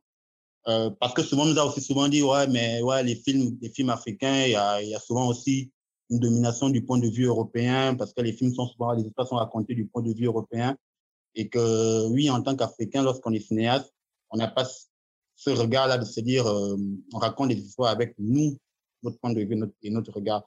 Et moi, là où je trouve important d'avoir fait cette école de cinéma au Burkina Faso, c'est justement ça, c'est de se dire, oui, on est, on est, moi, je suis, je suis fier d'être un produit typiquement africain. J'ai eu comme euh, référence, référent de, en, tant que cinéaste Idrissa Wedaogo, j'ai eu la chance de l'avoir comme enseignant, j'ai eu la chance de l'avoir comme mentor, voilà, j'ai eu la chance de, m'inspirer de ces films et, le cinéma que j'ai envie de faire, oui, euh, porte beaucoup euh, ses traces. Donc, euh, il y a plein d'autres. Il y a Idrissa, il y a Alain Gomis, il y a Haroun Mama Salet. Je dis souvent que je m'inspire de la créativité d'Idrissa Daogo. Je travaille avec euh, euh, l'audace de Haroun Mama Saleh. Je travaille avec la fraîcheur d'Alain Gomis et je m'inspire de la poésie d'Abderrahman Sissako. Donc, ce sont ces gens-là euh, qui pour moi ont, un impact sur, le, sur les histoires qu'on raconte en tant que en tant qu'Africain, en tant que cinéaste, qui voilà, qui, qui, qui nous guide quoi. Comment est née euh, chez vous, la, Amédée et, et Joël, la, la, vocation de devenir réalisateur? À quel Moi, moment c'est l'envie de voir les films. L'envie de voir les films. Moi, j'ai depuis que je suis enfant, j'adore regarder des films. Et je pense, comme je l'ai dit, et ce qui m'a donné envie de faire du cinéma, c'est le film Yaba d'Issa Darogo j'ai regardé la première fois en 96. Je me souviens, j'étais petit et à l'époque, c'était des, des cassettes VHS là. Et je suis allé jusqu'à voler une cassette VHS. J'étais petit, je crois, j'avais 9 ans, 8 ans. Et mon père, pour me punir, il m'a, il m'a, il m'a enfermé, hein. Il m'a fait laisser dormir dans une cellule. Et ça, ça m'a, je me suis dit, waouh, il y a quelque chose derrière ça, quoi. S'il m'interdit de le faire, c'est qu'il y a quelque chose de secret derrière ça. J'ai mûri avec cette idée de me dire, euh, ouais, j'ai envie de faire du cinéma. Malheureusement, à l'époque, euh, enfin, jusqu'à présent, on n'a pas de code de cinéma au Gabon. Et c'était un secteur très fin. Aujourd'hui, ça s'ouvre un peu, mais à l'époque, euh, le cinéma au Gabon, on dirait c'était très, un secteur très fermé. Euh, les jeunes n'arrivaient pas à pénétrer ce milieu-là. J'ai eu la chance, justement, après avoir obtenu mon bac, de me dire, euh, d'avoir un ami qui était burkinabé, avec qui j'ai fait la terminale, qui repartait au Burkina Faso et qui me disait, ouais, toi, tu veux faire du cinéma, mais au Burkina, il y a, il y a des écoles de cinéma, tu peux venir. J'ai convaincu mon père et ma mère d'y aller. Ils ont accepté et je suis parti pour ma formation. Ouais, moi, pour rebondir, il faut dire que j'ai jamais eu envie de faire du cinéma. Ouais. Et après mes balades en philosophie, je vais voir un grand frère qui est scénariste. Faut dire que dans ma famille, l'aîné de mon père est scénariste, dramaturge. Il enseigne à l'Université des Arts en Côte d'Ivoire. Et je vais le voir pour prendre des sous, pour je sais plus quoi faire. Je voulais faire une équivalence pour l'endroit parce que mon père voulait que je sois avocat au juge et j'avais envie de, de, tenter un peu. Et c'est lui qui m'incite à venir de m'inscrire au concours de l'école de théâtre. Bon, j'avais pas le choix parce qu'il devait me remettre des sous pour moi et des sous et c'est lui qui payait. Donc j'ai dit, OK, bon, moi j'ai jamais eu peur d'étudier. Donc du coup, je dis, je vais. Et je suis allé, en deux ans, je savais pas qu'est-ce que je faisais dans cette école, à vrai dire. Et quand je commence à voir que je n'étais pas bon comédien, euh, je n'étais pas bon en musique, parce que dans cette école, on faisait la musique, le théâtre, euh, la musique, le théâtre et la danse. Je n'étais pas bon dans les deux autres disciplines. J'étais à la limite euh, l'avant-dernier de ma promotion. Et bon, je passais tout le temps avec 12 de moyenne quand même, mais je n'étais pas parmi les meilleurs. Et en troisième année, je découvre l'écriture. Je découvre Bernard Dadier, euh, que je dirais le père de la littérature ivoirienne, qui, quand je crée la coordination des étudiants artistes africains, qui accepte de parrainer le truc et je me mets à l'IAC. Et par contre, j'aimais la lecture depuis mon enfance. Du coup, je me mets à bouquiner, à bouquiner, à bouquiner. je dis, OK, euh, il y a des histoires qui m'habitent. Et je dirais, cette envie naît vraiment de, de, chez ma mère, parce que ma mère est conteuse. Et ma mère ne frappe jamais. Quand tu fais des erreurs, elle te gronde jamais. Quand tu fais des erreurs, elle te raconte un conte. Et après le conte, tu vois des images, tu vois tout et tu comprends pourquoi ne pas faire. Et quand je rencontre Bernard Dadier, je rencontre sa fille aînée qui est médecin René, qui, a, toujours, qui a 78 ans maintenant, qui m'explique comment elle a été élevée. Et je vois que Bernard Dadier, lui, ça, cette éducation, euh, ce qu'il a reçu de son père, il a transmis à ses enfants, mais en écrivant pour tout le monde entier. Et du coup, moi, euh, j'ai dit, OK, de, de, tous les films que je fais, ça part des comptes de ma mère. Et c'est là que je puisse tout. Et pour moi, comment partager ce que j'ai reçu de ma mère et de ce que la, que la vie m'a donné, et de donner mon regard du monde. J'ai dit, OK, euh, j'utilise d'abord le théâtre. Quand j'ai commencé à écrire des pièces de théâtre, quand on était beaucoup joué en Côte d'Ivoire, j'ai écrit des poèmes quand on était beaucoup dit en Côte d'Ivoire. Et au fil de mes études, à la fin de, ma maîtrise, il y a un enseignant qui, qui est aussi écrivain en Côte d'Ivoire qui, qui m'a suite dit, toi, tu n'écris pas pour le théâtre, arrête, va faire le cinéma. Tes mises en scène sont, parce que je n'étais pas comédien, donc j'avais choisi juste la mise en scène et l'écriture. C'est, sonne, sonne mieux au cinéma, ce que tu, ta vision des choses. Et c'est comme ça que je cherche une école de cinéma, à vrai dire. on y a gagné alors. si tu étais resté au théâtre euh, en Côte d'Ivoire, on t'aurait pas rencontré. Ah ouais, justement, ouais. Revenons à, vos films euh, dans la dimension sur. Euh, est-ce que les, les, personnages que vous avez suivis, suivis ont accepté assez facilement que, que vous les filmiez? On pense notamment à, à, vos à, votre film, Joël, euh, les, les brouteurs, on peut se penser que ça, ça a été difficile de ne serait-ce les contacter. Non, c'est clair, c'est clair. Les premiers amis avec qui j'ai fait euh, l'université, avec qui j'étais plus proche, on, prenait on buvait des coups ensemble, ont refusé à la dernière minute. Donc, il fallait me retrouver de, nouveaux personnages, chose qui n'a pas été facile. Et comme je dis, moi, je dis tout le temps, euh, si pour des chrétiens, l'Israël, c'est la terre bénite, pour moi, la terre bénite, ça a été le Burkina Faso. Donc, du coup, euh, je retourne au Burkina et je, je, suis assis un soir en train de prendre une bière méditative et je, je vois Rolles au Burkina, le gamin que je connaissais depuis la Côte d'Ivoire, sachant qu'il était bouteur, je lui demande qu'est-ce que tu fais là? Il me dit qu'il est venu voir un marabout pour ensorceler son client. Et là, il se balade un peu et après, euh, il rentre à Abidjan pour trouver son groupe. Il dit, ah, ok. Donc, ça tombe bien. Donc, du coup, j'entame là l'échange. Je le convainc là. Science de rentrer avec lui à Abidjan, de rencontrer les autres amis. Et lui, il accepte et du coup, il rentre avant moi. Et moi, je le suis deux mois plus tard. Et c'est comme ça, ça part et je reste avec eux. Et je constate tout de suite, j'ai pas appris ça dans une école, je constate tout de suite que les amis qui ont qui n'ont pas accepté, c'est parce que j'ai pas longtemps échangé avec eux. C'est parce que j'ai pas longtemps donné le moi et le pourquoi du projet au fait à ces, personnes. Et du coup, c'est ce que je fais avec mes nouveaux protagonistes. Je reste trois mois avec eux à Abidjan, donc c'était vraiment la période de mes vacances universitaires au Burkina. Donc, je fais toutes mes vacances chez eux et c'est comme ça que ça part. Et du coup, euh, je retrouve un peu de... Au fait, la chose qui était intéressante, c'est que je guérissais à chaque fois que je, je restais avec eux sans filmer. Parce que je comprenais pourquoi il était important pour moi de faire ce film.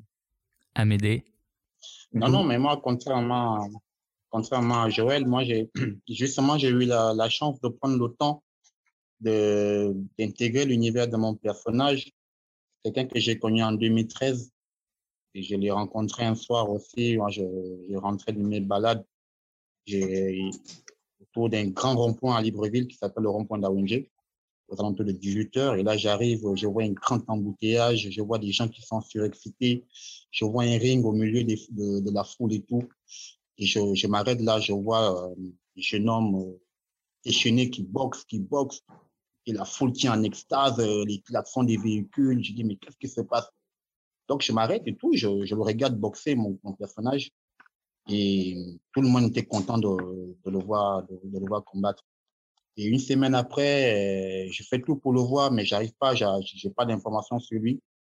Et je me décide d'aller à la Fédération gabonaise de boxe, où j'arrive et tout, je me renseigne, on me donne son numéro, je l'appelle, euh, je discute avec lui, je dis, ouais, mais comment tu fais pour boxer? Et puis il me dit, écoute, moi, je, je vais être champion du Gabon, je, je vais aller aux Jeux Olympiques. Donc, euh, je déchire tout le monde sur mon chemin, quoi. J'ai dit, ouais, moi, tu, m'intéresses, j'ai envie de te suivre. Et on a commencé à cheminer comme ça, au-delà du contexte filmique, enfin, au-delà du contexte du film euh, sur lequel je voulais faire celui, on s'est ouvert petit à petit, je l'ai amené chez moi, j'ai allé chez lui. J'avoue qu'aller chez lui, découvrir son univers familial, c'était un peu difficile au début parce que il a, comme quelqu'un de très discret, très réservé, il avait du mal à s'ouvrir à moi euh, sur, euh, sur son cadre familial, quoi. Et après, au fur et à mesure, euh, je partais le voir tout le temps, tout le temps. Je suivais ses matchs de combat à Libreville, dans les provinces du Gabon. Je le suivais partout. Et jusqu'à un moment où il m'oubliait, quoi. Il, savait, il se disait que j'étais même pas là alors que j'étais là. Voilà, on s'est familiarisé pendant un an et demi. Après, on a décidé de tourner. On a tourné. J'avais aussi, j'avais aussi envie de faire ce choix parce que j'avais envie de filmer sa vie euh, sans qu'on ait l'impression que je suis présent, quoi, ou que la caméra est présente. Donc, c'était important pour moi de créer ces liens-là, cette confiance, cette connexion entre lui et moi, euh, avant d'amener la caméra. Quoi. Et ça, on a quand même su le faire. On écoute un extrait de votre film Amédée Pacomen Koulou, Boxing Libreville, que vous avez réalisé en 2018 et sélectionné au Festival Cinéma du Réel 2022. Dense se dirige vers le rond-point de la démocratie. C'est là qu'Ali Bongo tient le meeting ce samedi. Je pense que c'est l'homme de la situation. C'est lui, aujourd'hui, qui, qui va sortir le Gabon de la misère. Et il a commencé à le faire. C'est pour ça que je le vote. Ça, c'est l'imposture que vous voyez. On a trompé l'image. Montrer à l'étranger qu'Ali est soutenu. Alors, ce sont des gens qui l'ont jeté par-ci par-là. Mais nous nous mobilisons pour le faire partir. Face à Ali Bongo, il y a de fortes personnalités, d'anciens alliés de son père. Parmi eux, Jean Pigne. Football encore, avec des nouvelles de l'ancien sélectionneur du Congo-Brazzaville, Claude Leroy, qui a décidé de mettre un terme avec son aventure avec la sélection congolaise, rejoindra finalement la sélection du Togo.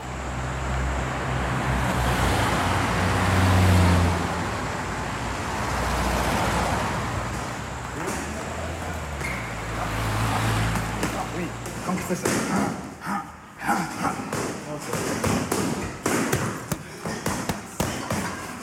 Voilà. Ok Et après, bing, bing.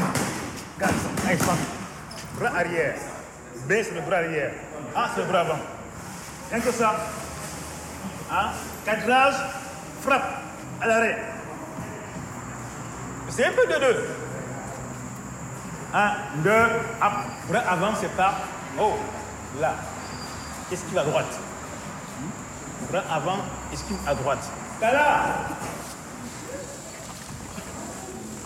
Seul le coach parle aux entraînements. Que tu le veuilles ou non, tu dois subir. Tu dois subir. On a fait plusieurs sorties, toi et moi. Tu as vu un peu le niveau des autres là-bas. N'est-ce pas? Donc tu as intérêt à travailler davantage. Tu dois travailler davantage. Tu es toi un champion, pas du Gabon, hein, mais d'Afrique. Mais ça commence par ici. Être humble, courtois, poli aux entraînements. Tu dois subir. C'est ce que le coach dit, hein? tu subis. Que tu le veux ou non, fais ce que le coach te demande de faire. Point barre. Catherine Bizerne, ces deux films euh, ont été donc sélectionnés à Cinéma du Réel, la 44e édition qui se tient en 2022. Pourquoi, euh, c'est une vaste question et très difficile, mais pourquoi donc avoir sélectionné ces, deux films? Alors on a parlé tout à l'heure de la dimension politique, euh, mais euh, peut-être aussi d'autres d'autres raisons, un regard particulier.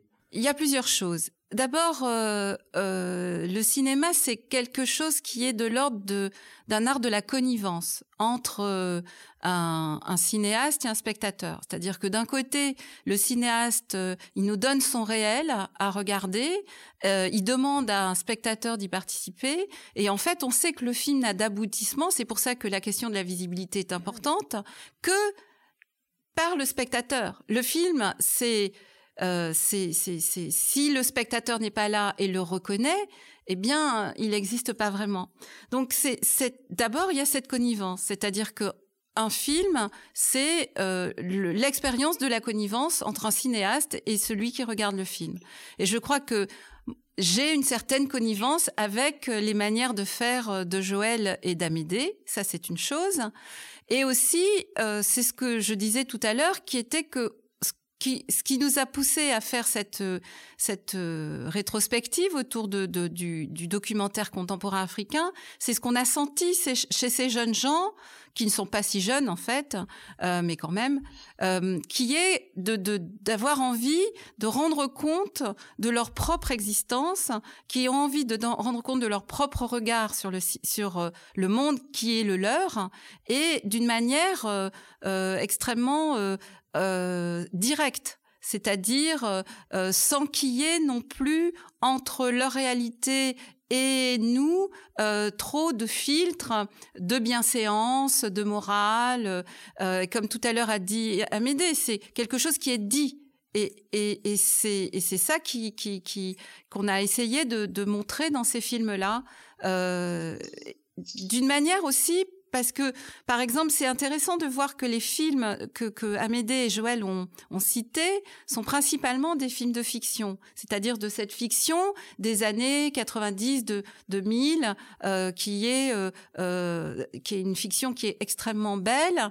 Enfin, quand on pense au film Yaba ou quand on pense au travail de Abderrahman, on voit aussi tout le euh, la, la, lumière quoi de ce cinéma euh, peut-être au détriment de quelque chose qui est de l'ordre du vécu, de l'angoisse, euh, de la difficulté, euh, et, et, et, qui est tout le temps, et qui est montré dans les films de Joël et de Amédée, une difficulté et en même temps complètement euh, avec bienveillance. Je crois qu'il y a quelque chose aussi qui est très beau dans ces films, c'est que on n'est pas au, au, pays des bisounours.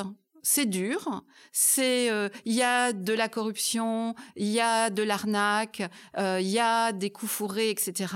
Mais les personnages sont toujours regardés avec bienveillance parce que euh, celui que j'ai en face de moi, c'est moi aussi. Et ça, c'est quelque chose qui, c'est peut-être là où, je trouve une connivence avec euh, avec euh, mon regard sur sur le monde peut-être.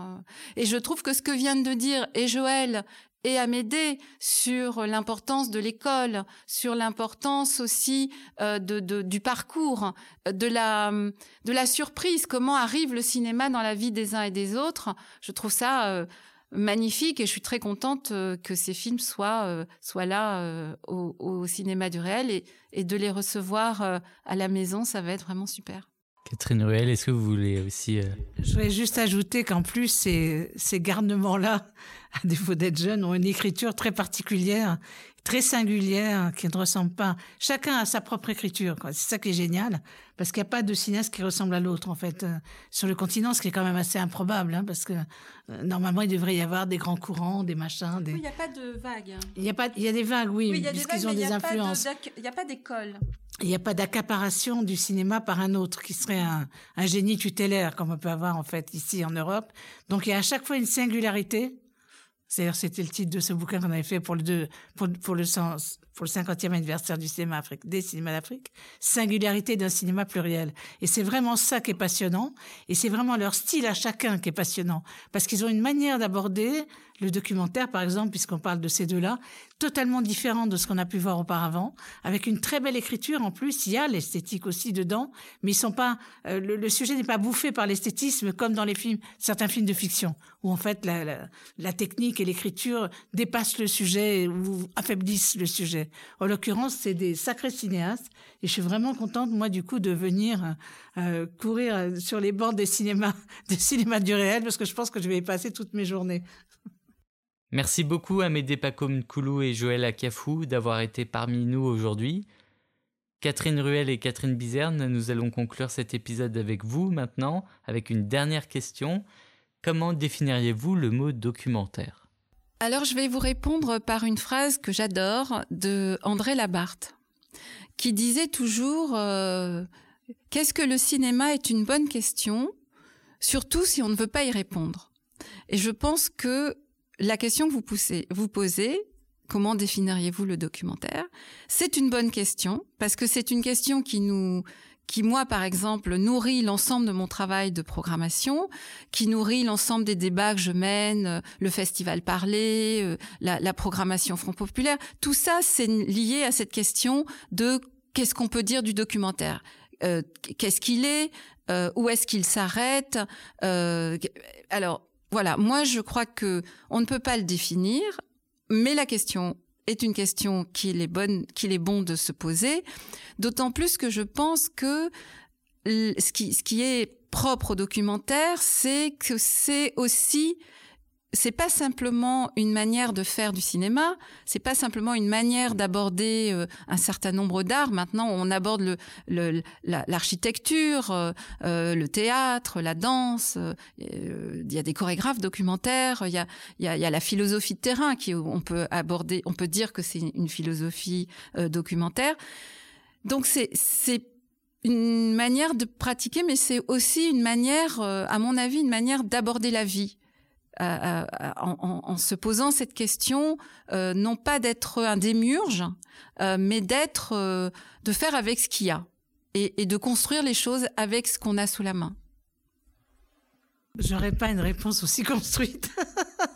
Pour moi, le documentaire, je trouve la meilleure définition, c'est la définition même du festival, cinéma du réel. Après, que ce soit de la fiction ou euh, que ce soit pas de la fiction, n'a pas d'importance, puisque le réel englobe tout ça.